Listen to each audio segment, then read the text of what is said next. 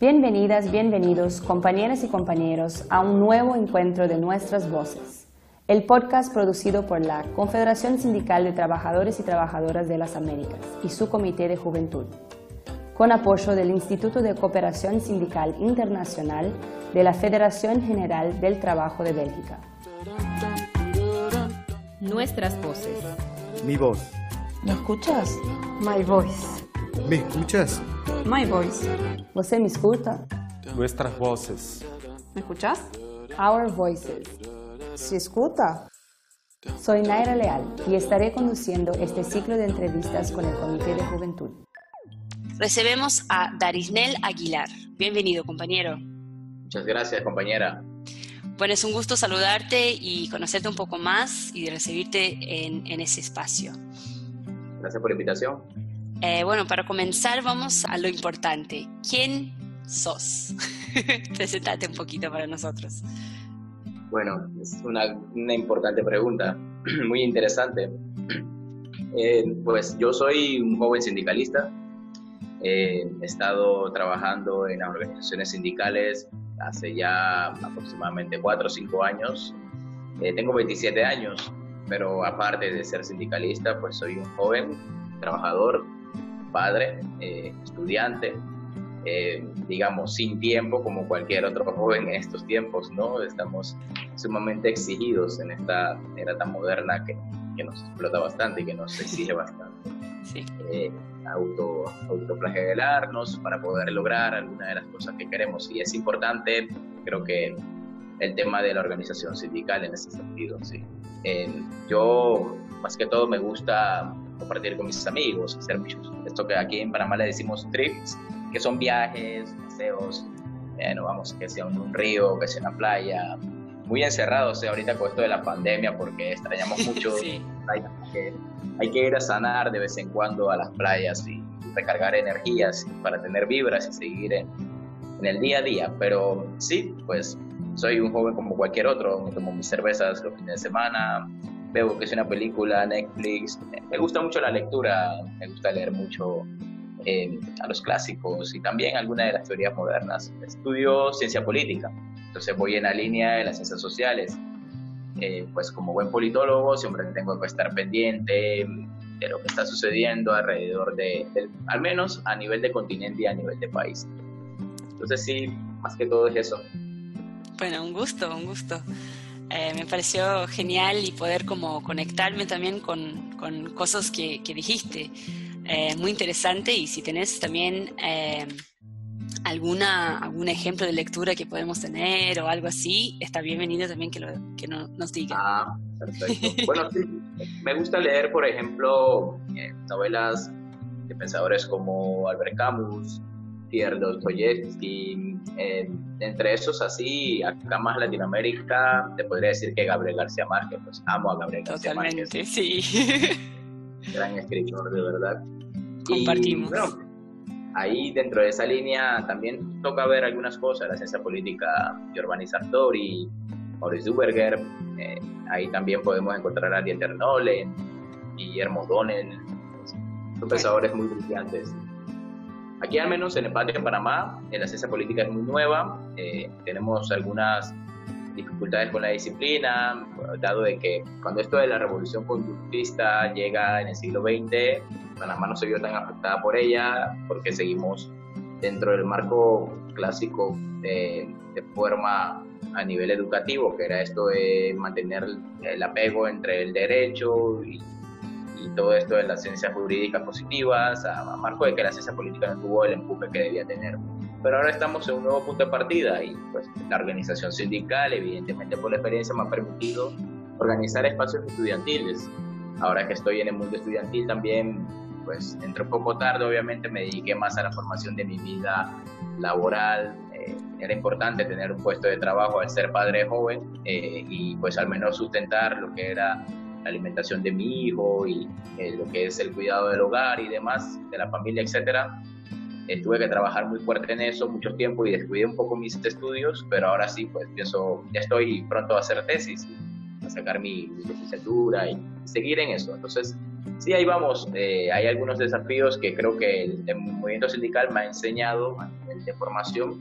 Y yo creo que es muy importante entender esto de que cuando eres una persona que organizas, que tienes liderazgo, no debes estar solamente en un espacio donde tengas zonas de confort o tengas un espacio donde puedas organizarte a modo de protección, sino salir a los escenarios donde los fenómenos son distintos, el universitario, el comunitario, incluso el familiar. Entonces estas cosas van contigo y creo que son herramientas que son fundamentales para la vida y para todo, la verdad.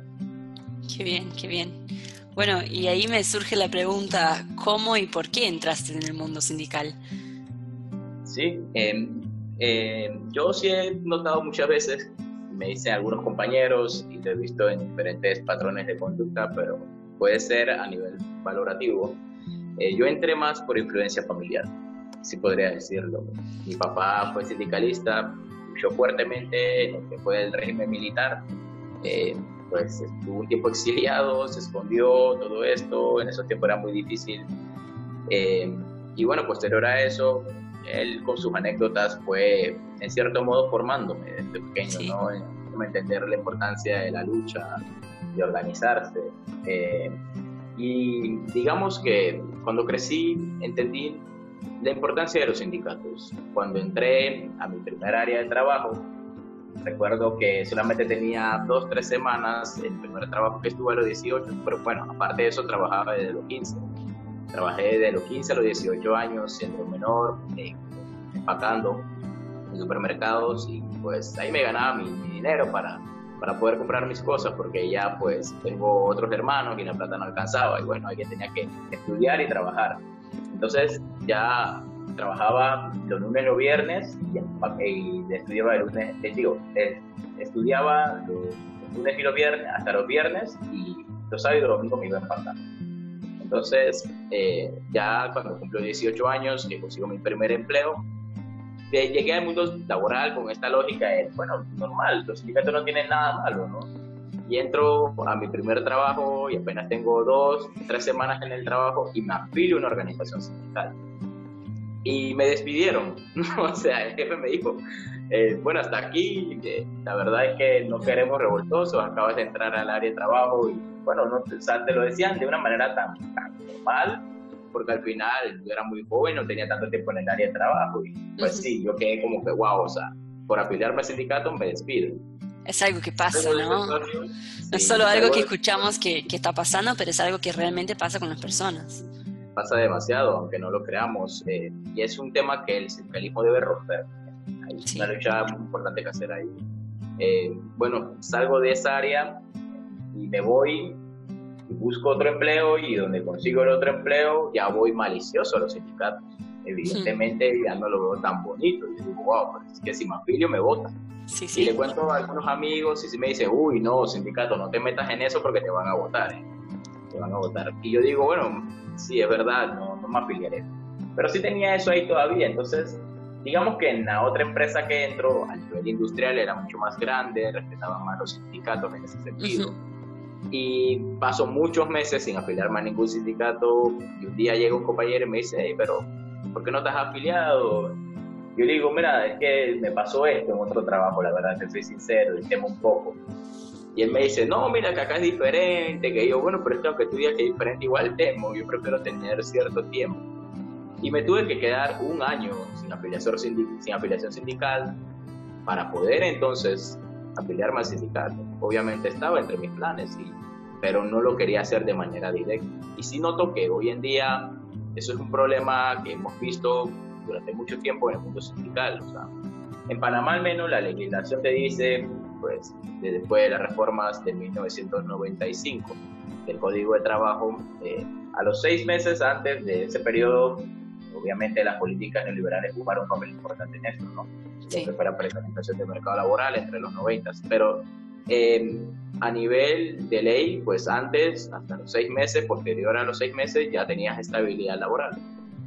Eh, después de la reforma son tres meses de prueba, posterior a los tres meses de prueba demoras hasta los dos años con permanencia laboral, pero aún no es fija, ¿eh? te pueden despedir en cualquier momento.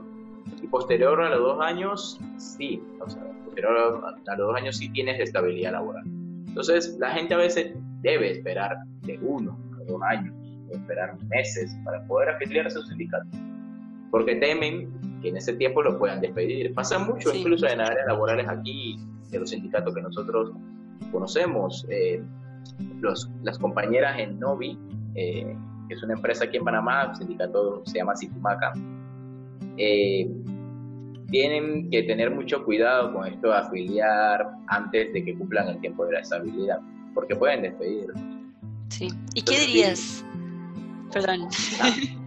¿Qué dirías a esos jóvenes o jóvenes, eh, a esas y esos jóvenes que, bueno, tienen ese miedo, pero aún así quieren filiarse? O a veces, porque cuando tarda tanto, un año, por ejemplo, a veces te olvidas de hacerlo y no es algo que seguís haciendo, seguís queriendo. Es muy cierto. Eh, yo digo que a modo de, a modo general, siempre es importante entender el parámetro no, no tan optimista ni tampoco tan, tan escéptico. Sí. Si hay que buscar un equilibrio. Por ejemplo, pues a veces muchas personas, muchos jóvenes decimos con mucha energía desde nuestra posición de privilegio, no dale, afíliate y no entendemos toda la complejidad que tiene esa persona de haber conseguido un trabajo que en el mercado laboral. Pero por otro lado sí creo que es importante en cierto sentido pues entender el papel que juegan los sindicatos en tu vida. Creo que eso es lo que debemos extrapolarle a la sociedad. Decirle, eh, esto nada más no es pelear tú contra el empresario. Tiene toda una serie de estructuras en las cuales tú puedes hacer muchas cosas. Sí. Entonces, el sindicalismo es una forma de vida. El sindicalismo eh, es, tiene un insumo muy importante, esto de la clase trabajadora trasciende lo que es la nacionalidad, trasciende tu puesto de trabajo. Entonces, cuando tú entiendes esto, dices, wow, pero es que es, es fraternidad, es solidaridad, es internacionalismo. Me identifico con algo. Entonces, esa identidad de la clase trabajadora debe crearse. Por eso es importante los que son las estructuras que tenemos a modo organizativo, pero que son las estructuras que existen hoy en día con mayor capacidad de impacto, de incidencia para poder responder a las necesidades de las personas, no a modo laboral solamente, sino a modo de vida, a modo en la cual podemos entender la realidad de nuestro entorno. Entonces, sí es importante, pues, siempre tener en consideración afiliarse. Sí, no te diré que te afilies de una vez, que seas tan Alguien nunca sabe, te votan y probablemente yo no te pueda dar para el plato de comida porque tal vez estoy en la misma situación que tú. Pero hay que mantener todavía esa chispa, esa, esas ganas, esas energías que tenemos los jóvenes. Nosotros los jóvenes aún somos muy fuertes, soportamos mucho. Hay personas ya muy adultas que ya no quieren saber de nada, que están muy escépticas, han tenido muchos golpes en la vida. Pero sí es importante, creo que, tener en cuenta eso. ¿Y vos dirías que hay algo que los sindicatos pueden hacer de diferente para que apoye a esas personas en esos momentos? Eh, sí, em, sí, yo creo que sí. Los sindicatos tienen que plantearse más o menos a nivel interno ese debate. Es algo que es muy importante. Creo que hay, agendas en las, que, en las cuales nosotros no podemos aún con tanta autonomía tomar decisiones que quisiéramos cambiar. Eh, son estructuras a veces que por lo general se van a discusiones que para ellos son muy propias y serias y a veces la juventud quedamos un poco desfasados de espacio. A veces a nivel de representatividad, que esto es muy peligroso. O sea, porque tener representatividad sin tener incidencia no necesariamente garantiza la voz de las juventudes. Entonces, no es, hay organizaciones que, pues sí, tengo un joven, mira, él habla muy bien y aquí lo tengo en el espacio, pero hay que ver qué tal van las líneas estratégicas acorde a las propuestas de la juventud y si de verdad son tomadas en cuenta. Porque al final, pues te pueden decir que no hay presupuesto, que no hay tiempo para eso, que hay otras cosas más puntuales que hay que ver. Pero nuestra, nuestra manera de ver la realidad y su entorno es muy valorativa y es muy importante. Nosotros estamos viendo y viviendo los cambios estructurales del mercado laboral. Estamos entendiendo lo que se nos viene para eso necesitamos herramientas. Entonces sí, creo que es importante que los sindicatos consideren a nivel eh, de estructuras organizativas, jurídicas, institucionales, como las quieras ver, que se involucren en los procesos que están dándose a, modo de que podamos extrapolar eh, el discurso del sindicalismo fuera de las industrias o fuera de los convenios colectivos o fuera de las estructuras sindicales que hemos podido aplicar. Porque, mira, aquí en Panamá ya estamos llegando casi al 50% de la tasa de informalidad. La vamos a pasar. Ahorita con esto de la crisis. El desempleo, pues, eh, que andaba pues por el 7, el 6 aproximadamente, eh, ya ahora, según declaraciones del gobierno, llegaría entre el 17 al 20%, sube, o sea, la informalidad se va a disparar, evidentemente. Toda esa gente, probablemente organizada en sindicatos en algún periodo de su vida o fuera de organizaciones sindicales, van para un mercado o sea, totalmente informal, van, van para la informalidad que en general a luchar con la del día a día y el sindicalismo nada más te pudo cubrir hasta que saliste de la empresa. Posterior a la salida de la empresa, pues ya te olvidas de ellos, te desconectas, ok, muchas gracias compañero, pues te muy activo, muy militante, pero no supimos cómo, digamos, eh, mantener ese liderazgo fuera del espacio propio organizativo de la estructura sindical. Entonces sí es importante entender que en esos escenarios también suceden cosas muy puntuales de los individuos. Y ahí necesitamos generar nuevos liderazgos. Cómo organizamos a las economías informales, urbanísticas y rurales, que tienen realidades totalmente distintas. Porque a veces pensamos, sí, mira, es que tengo organizaciones sindicales rurales, pues sí, pero es que, digamos que el imaginario o, digamos, eh, la realidad de progreso para los sectores son totalmente distintos. El sector rural no ve la misma realidad del sector urbano, al menos en países como Panamá no, porque aquí tenemos un modelo que le llamamos el transitismo, y es la acumulación del capital en, enfocada en lo que es la ruta del tránsito, aquí en el canal, donde está el, área urbanística, donde está el fuerte económico, estratégico para las élites, las clases dominantes. Eh, todo lo que está fuera de la ruta de tránsito pues es, es, el fluido de modelo de desarrollo y les toca a las áreas regionalistas eh, buscar los mecanismos para poder desarrollarse en un país que es centralizado, que ni siquiera es un gobierno federal. Entonces, en estas áreas les toca, digamos, a las personas organizarse sí o sí. O sea, muchos campesinos se organizan. Pero en las áreas urbanas, ¿qué sucede con el trabajador informal? Pues, es más individualista, tiene realidades distintas. Y hay que entender esto y decir, bueno, es que ahí también debemos llegar. No es tan fácil, pero hay que hacer la lucha porque toca romper esa barrera de pensar que el sindicato solamente puede cubrir en las áreas laborales que son formales, o sea, contrato de trabajo, trabajador para una empresa El sindicalismo debe extrapolar eso, o sea, hacia la realidad propia de la sociedad en, su conjunto, comunidad, familia y el trabajo informal el día que salgas de la organización. Muchas gracias por la invitación. Yo creo que CCA es una organización que está haciendo un trabajo importante a nivel reivindicativo, a nivel de investigación y a nivel de organización. Sí creo que es importante que al menos organizaciones como CCA, ya a modo de observación, eh, empiecen a generar estas discusiones que se deben crear de los modelos que existen. O sea, Uruguay, por ejemplo, tiene este plenario intersindical, XNT, no quiere decir que no tenga conflictos, claro que los tiene que tener, pero al menos acá en Centroamérica estamos años luz de estas estructuras. Ni siquiera nos imaginamos un plenario intersindical donde las organizaciones entiendan la importancia de esta horizontalidad. Entonces hay que romper esas verticalidades propias de esos arraigos poco herenciales de las estructuras organizativas que, en su momento se formaron con una lógica contrahegemónica. Hoy en día, hoy en, hoy en día estas organizaciones tienen que romper esas estructuras tan autocráticas a veces, tan, tan, tan verticales, tan jerárquicas, y, sobrepasar esa discusión. Mira, las juventudes no creen tanto en esto de... En esto, exactamente. No, creen tanto en esto de personalismo, que si hay un cacique en el grupo y él tiene que hablar por todo. No. O sea, las juventudes eh, eh, temen mucho este tipo de estructuras, incluso a nivel asociativo. Entonces, que las asociaciones no tienen ese, esa estructura tan, digamos, tan arcaica. Eh, el liderazgo va a ser horizontal, sí o sí va a ser un liderazgo de, de, de, conjunto, de colectivo. conjunto. Es colectivo.